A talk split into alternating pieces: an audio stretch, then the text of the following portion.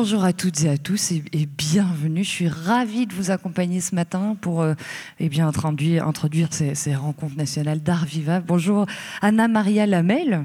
Bonjour. Bienvenue. Alors on est ici évidemment à la Belle Friche de Mai euh, à la friche Belle de Mai, c'est encore mieux. Et puis on est surtout en direct sur Radio Grenouille, et ça, ça me fait quand même euh, plaisir. Donc nous sommes euh, voilà, accompagnés ici dans cette salle, et puis, et puis nous sommes écoutés sur les ondes. Dialogue introductif qui va durer 25 minutes pour faire un point avec Anna-Maria Lamel, qui est à côté de moi, qui est psycho-anthropologue et autrice principale des 5e et 6e rapports du GIEC. Merci mille fois d'être avec nous. J'avais une toute petite question avant qu'on s'intéresse à une photo que vous nous avez euh, rapportée, Anna Maria. Euh, pourquoi avoir accepté cette invitation? Pourquoi être présente ici euh, devant, devant ces, membres d'Art Viva ces, personnes impliquées dans le spectacle vivant qui, qui ben voilà, sont militants sur cette question de pas de spectacle vivant sur une planète morte? Merci. tout d'abord, je voudrais remercier de m'inviter parce que je suis normalement euh, toujours euh, devant les scientifiques, étudiants d'université. Et j'étais extrêmement contente de pouvoir discuter euh, avec vous et, participer dans cet événement, puisque je considère que tout le monde, on a besoin de tout le monde justement pour assurer une planète vivante. Et après cette discussion aussi, je suis à votre disposition si vous voulez discuter plus avec moi. Voilà, n'hésitez pas à venir, euh, effectivement, à l'issue de ces rencontres, euh, poser vos questions à, Anna Maria si, vous en avez encore. Euh, je le disais, un autrice principale des, des 5e et, 6e rapports du GIEC. c'est vrai que ça, c'est une des premières choses que, que vous m'avez dites. Et voilà, les personnes ici présentes et qui nous écoutent, je pense, en ont conscience, mais ça ne fait jamais de mal de le rappeler. Chaque petite, petit geste compte. Voilà, euh, oui.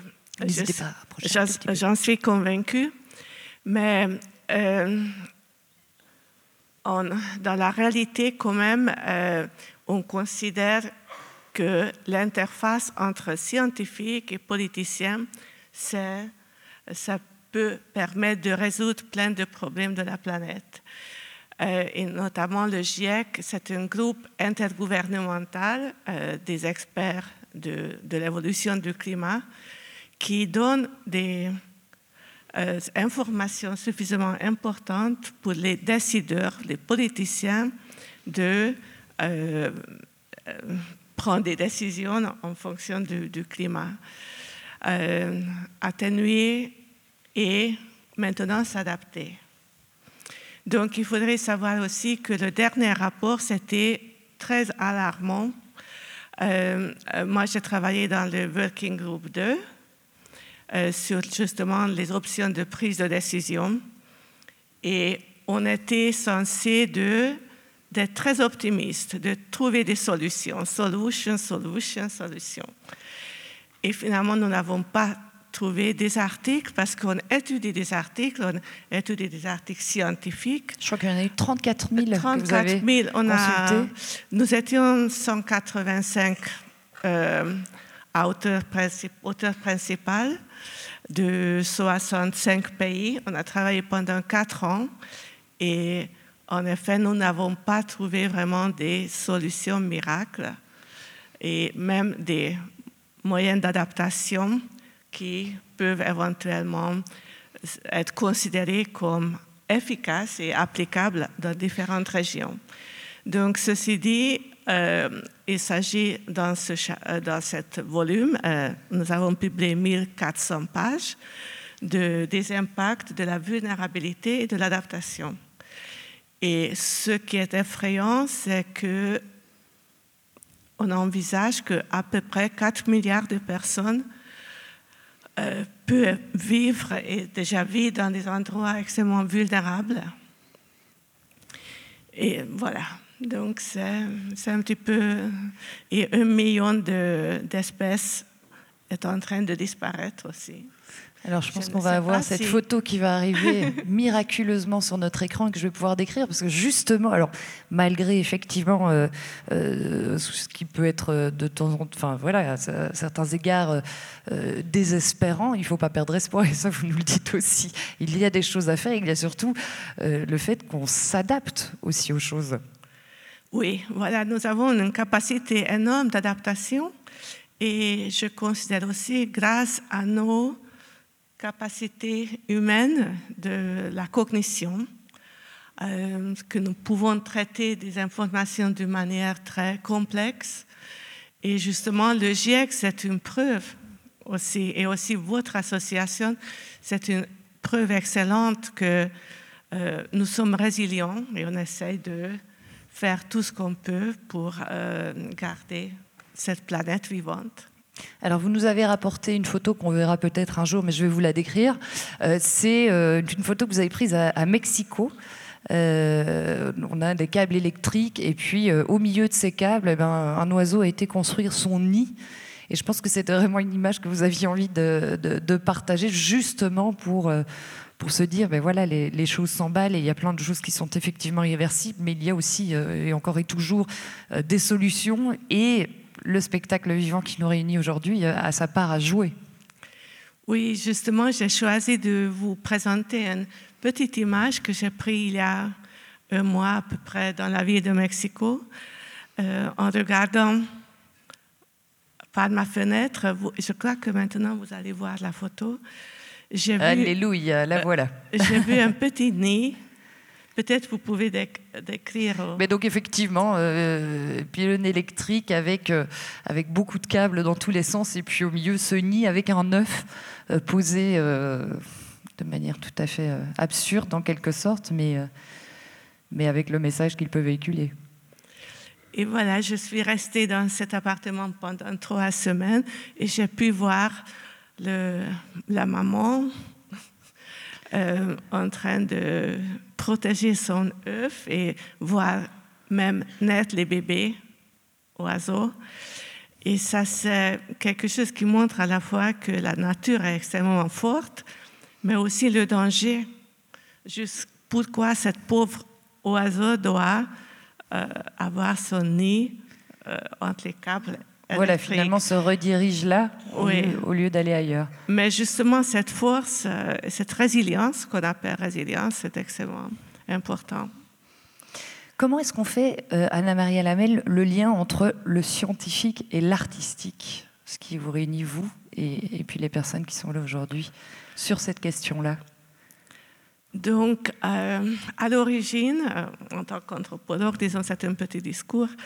Euh, finalement, c'est évident que l'art et la science étaient constitués une unité par la magie.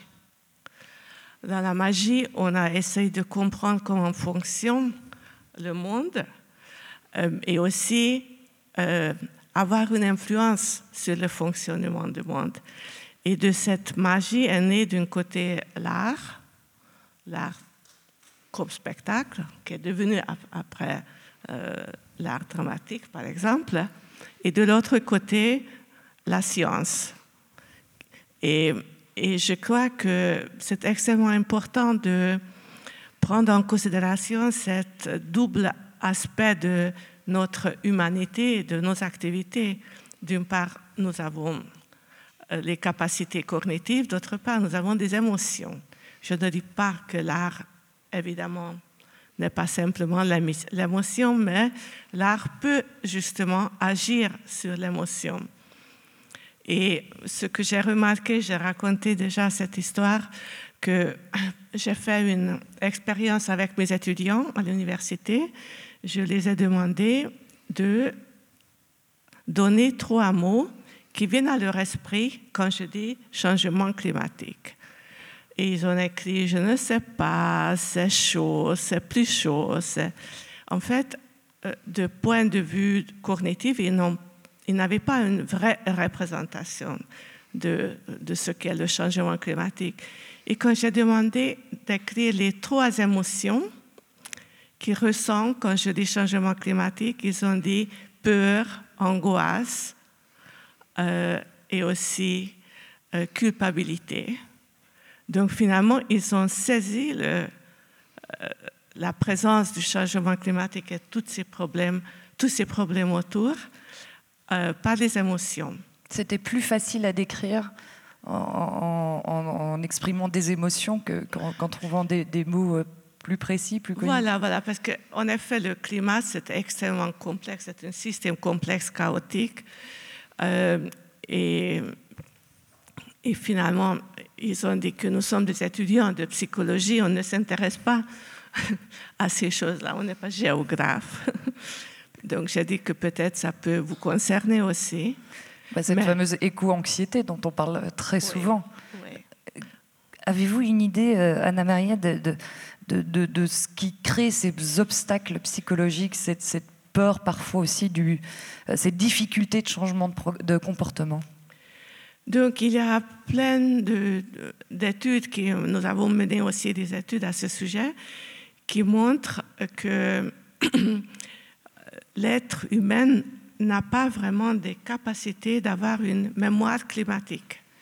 Donc très facilement, cognitivement, on peut euh, oublier qu'il faisait tellement chaud qu'on devait aller aux Galeries Lafayette pour respirer un petit peu, non? Euh, Donc il y a plein d'obstacles cognitifs, aussi ce qu'on appelle les biais cognitifs. Euh, et en même temps, les émotions sont beaucoup plus basiques et, on a peur. On a peur de quelque chose qu'on ne comprend pas qu'est-ce que c'est.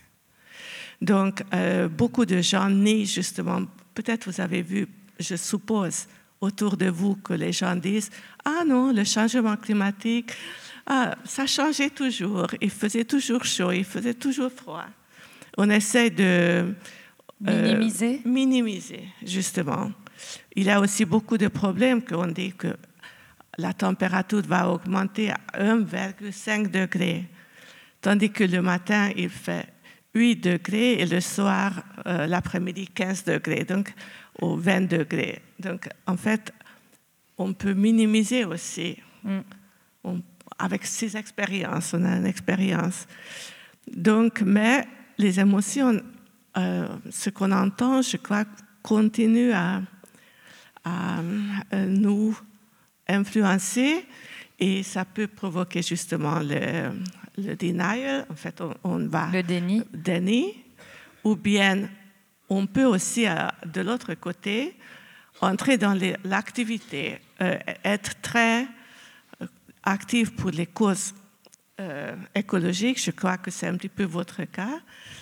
Et justement, aussi un petit peu pour diminuer cette angoisse. Donc ça, c'est une très bonne solution finalement.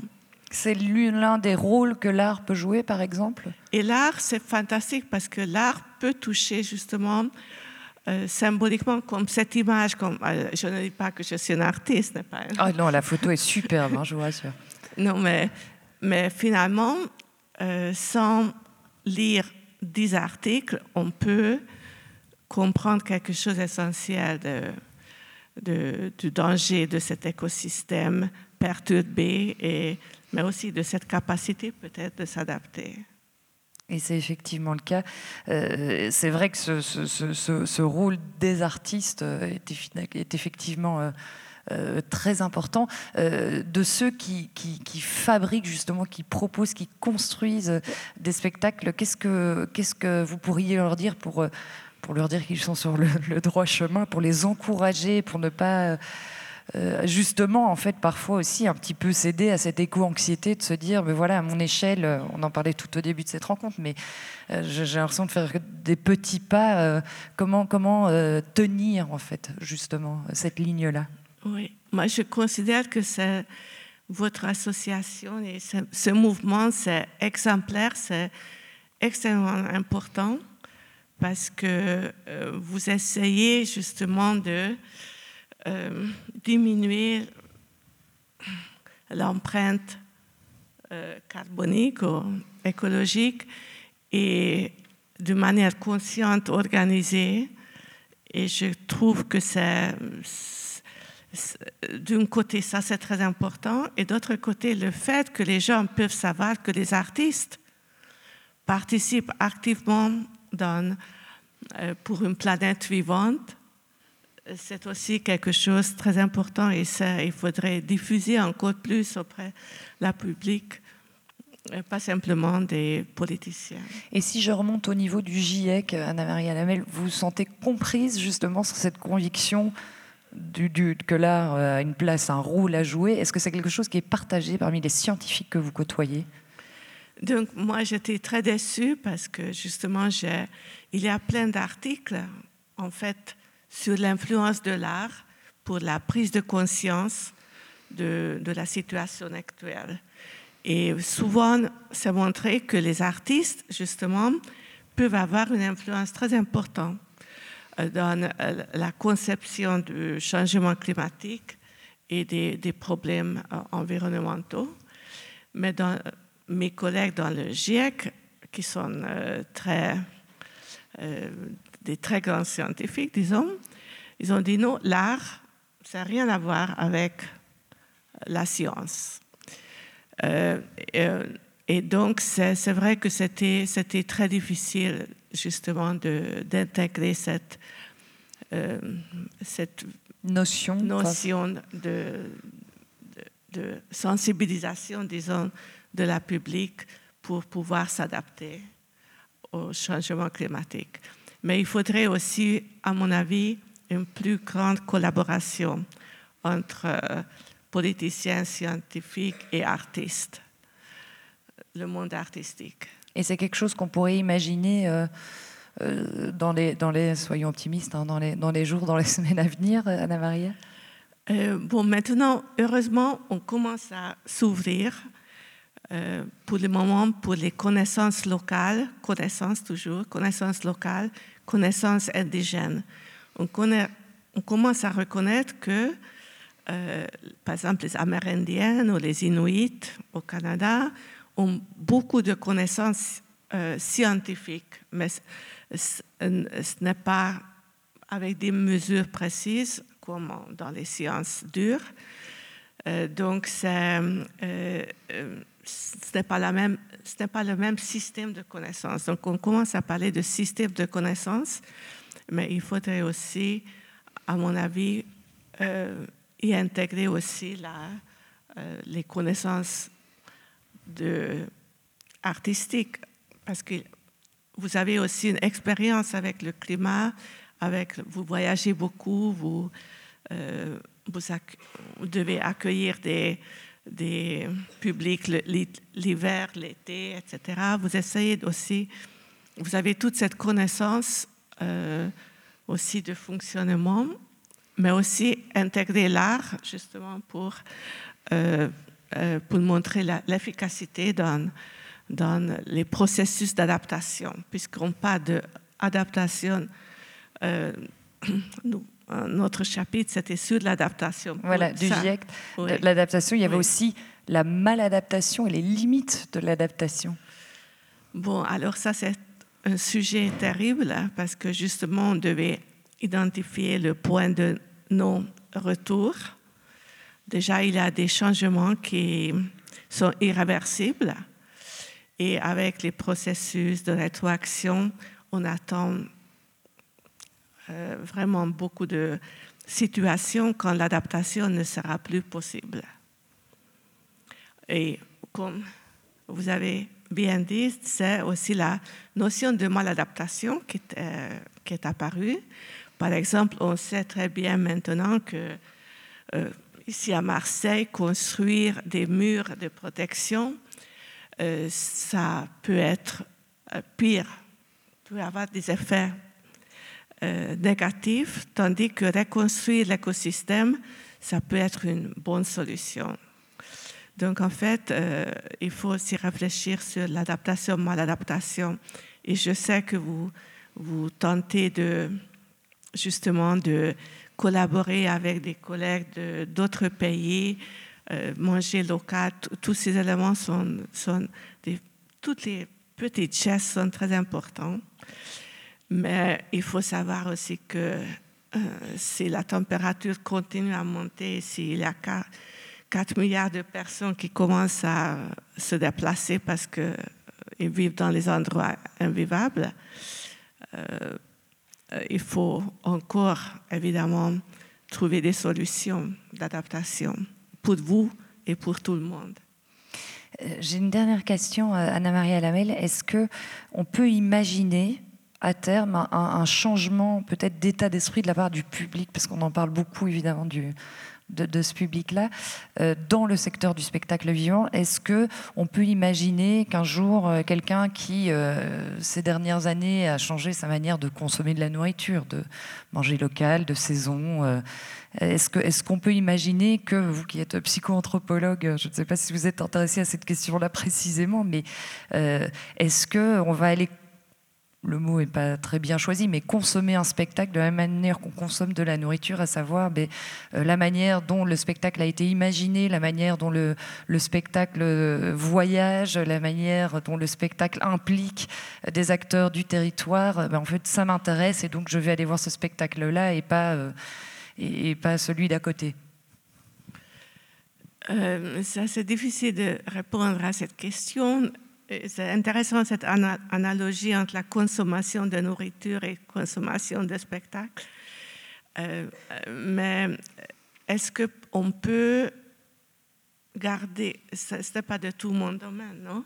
Est-ce qu'on peut garder des spectacles localement? Euh, euh, ou peut-être, alors c'est pas forcément localement, mais c'est euh, euh, voilà un spectacle construit ou guidé avec une vision justement euh, écologique. Est-ce que le public peut commencer à faire attention à, ce, type d'axe pris, de parti pris?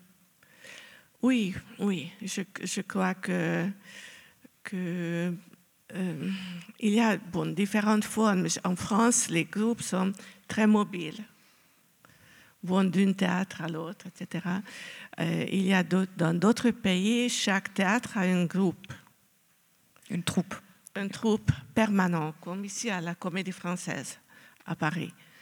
Et ça, c'est déjà, disons, euh, un élément, et c'est une consommation beaucoup plus locale. Donc je crois que c'est euh, troupes de théâtre mobile qui doivent chercher toujours un, où présenter le spectacle, ça peut être modifié et, et faire des, des euh, troupes plus locales. Réfléchir euh, effectivement, et je pense qu'il y a beaucoup de réflexions qui sont mises en place autour de la notion de résidence ou de, oui. ou de, ou de troupes, effectivement. Et ça, ça, ça, peut changer aussi, voilà, c'est comme, comme vous avez dit, c'est la nourriture locale et notre euh, troupe de concerts ou danse locale. Peut-être ça va être le futur parce qu'avec le, les, même le, on prévoit que se déplacer en avion, ça peut être extrêmement dangereux avec les, le changement climatique. Donc, euh, peut-être cette localisation de l'art vivant peut être euh, une solution. Merci beaucoup, Anna-Maria Lamel. Et puis, euh, je vous rappelle, vous qui êtes ici présent, si vous avez des questions, parce qu'effectivement, ici, c'est un dialogue introductif euh, qui, euh, qui, est passé beaucoup trop vite. Est-ce que vous pouvez déjà, d'ailleurs, poser l'une et l'autre question Je pense qu'un micro va circuler. Si vous avez des questions adressées à Anna-Maria Lamel, c'est le moment. Bonjour et merci beaucoup déjà. moi, je suis Thomas, je suis artiste de cirque. Euh, tout à l'heure, vous avez parlé de, fait que beaucoup de scientifiques euh, bah, ne, s'intéressaient pas trop au, milieu artistique. Euh, moi, je suis, artiste de cirque, j'ai fait des écoles d'ingénieur avant. du coup, je voulais savoir un petit peu à quel point il y avait une porosité possible et à quel point il y avait des gens du milieu artistique. Quel, était le, bah, je vais reformuler différemment. Pardon, excusez-moi. Est-ce qu'il y avait des gens du milieu artistique qui étaient en contact avec des gens du GIEC euh, Il faut dire que le GIEC n'est pas vraiment fermé. Nous avons eu, par exemple, une, euh, lead author réunion à, Lisbonne, à, Faro, en Espagne, en, euh, au Portugal, où il avait une exposition des, des, étudiants qui ont fait des, justement des œuvres d'art exceptionnelles sur le changement climatique.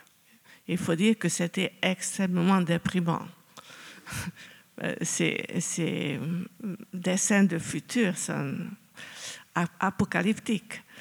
Mais le GIEC, c'est une euh, cours scientifique avec des, exigences très importantes. Donc, on doit avoir des preuves euh, de telle ou telle action. Donc, je crois que euh, s'il y avait un petit peu plus de relations entre les scientifiques et les artistes, on pourra justement faire des publications.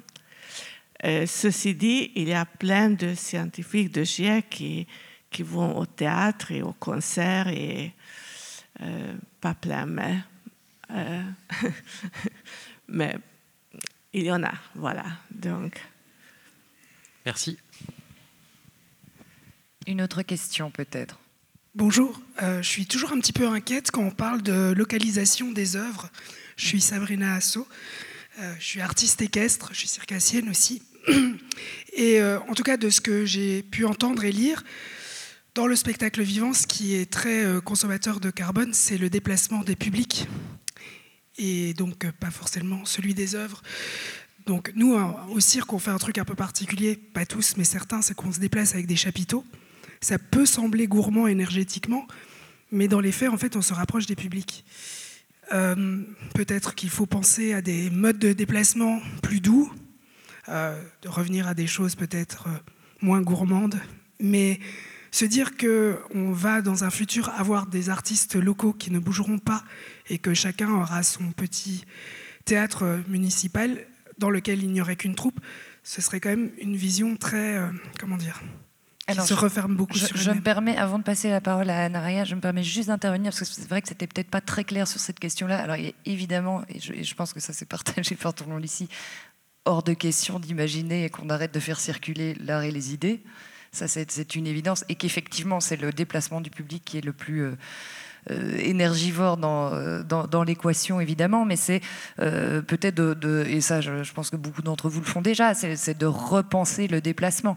donc, je ne sais pas si on part en tournée aux États-Unis, ben, on ne se fait pas un one-shot de 24 heures pour une date un soir, c'est, ben, voilà, on reste plusieurs jours, voire plusieurs semaines. On, développe des projets en parallèle. C'est vraiment de repenser le déplacement euh, des, spectacles, des artistes, etc. à ce niveau-là. Mais je vais laisser euh, Anna-Maria vous répondre. Bon, comme je, vous ai dit, je ne suis pas euh, spécialiste de votre domaine, évidemment, mais effectivement, le cirque, c'est quelque chose qui est, c'est un art qui nécessite l'échange des, des, des, troupes, parce que ce n'est pas la même chose de choisir une autre œuvre de théâtre que, que avoir ces euh,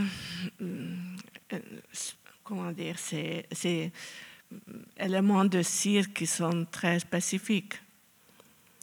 Donc, euh, mais je connais des cirques, par exemple le cirque de Budapest, où, qui a aussi une troupe euh, permanente, et après reçoivent des, des troupes internationaux. Donc différents types d'échanges, de, déplacements sont imaginables. Oui. Et aussi, ça dépend évidemment de, de type de l'art. Une question encore, je pense qu'il y avait ici, euh, j'avais vu une main se lever, j'ai rêvé. Euh, allô, voilà. Ce n'est pas tant une, une question que, que, que, une petite réaction. Euh, j'ai fait des études de mathématiques, puis j'ai voyagé, et puis j'ai ouvert la partie artistique et j'ai fait des études de, comédien. J'ai pu voir les, deux mondes et vraiment euh, ce, lien, les deux mondes ont besoin l'un de l'autre. Euh, ce sont deux, deux dimensions de l'humain, aussi bien l'intellect que, que l'affect, qui, si on veut, si on veut les, les, mettre comme ça, mais qui jouent l'un avec l'autre, qui ne sont pas séparés. Euh, et c'est une chose que les, que les scientifiques ont, du mal à concevoir, euh, que quand, euh, quand, on communique, quand on a établi les choses qui sont, claires, après, il faut voir comment est-ce qu'on réagit par rapport à ces choses-là. Et c'est là où le monde du spectacle, où l'art a sa part à jouer dans l'échange, dans le, le, créer ensemble, sur, la réaction que l'on fait par rapport à tout ça. et donc, par rapport à tout ça, j'aimerais juste réagir à votre, à votre présence ici euh, et vous dire en tant qu'être humain, euh, merci du travail formidable que, que vous avez fait euh, au sein du GIEC et de, de, vous signifier que le monde entend ces choses-là. Je, travaille en sensibilisation et je vois des, changements à beaucoup de niveaux structurellement et le, le, message est en train de, passer et maintenant, ce qui, ce qui ce qui, c'est la tâche que nous avons à faire, c'est construire ensemble ce qu'on souhaite. Et ça va prendre du temps, des discussions. Euh, et là-dessus, on a besoin euh, effectivement de l'art. Merci beaucoup. Merci beaucoup.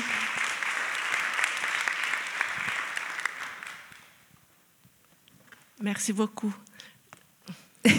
non, mais c'est vrai que votre présence ici, euh, pour ouvrir cette, rencontre nationale d'Arriva, n'est pas, pas anodine et c'est, signifie justement euh, très bonne. votre ouverture à vous, ouais, euh, à cette question-là. Une dernière question. Oui, bonjour. bonjour. Tout d'abord, merci beaucoup pour votre intervention. Ces derniers temps, dans les médias, on a quand même parlé de l'art avec un prisme écologique, avec l'association, je ne sais pas si c'est une association, mais les activistes Just Stop Oil, il me semble, euh, des Britanniques qui euh, euh, arrosent les œuvres d'art, les Van Gogh de Tomato Soup, ou bien qui se collent la main aux œuvres. du coup, j'aurais aimé avoir votre point de vue sur, sur ces actions qui sont très contestées dans les médias. Il y a des pour et des contre, donc voilà.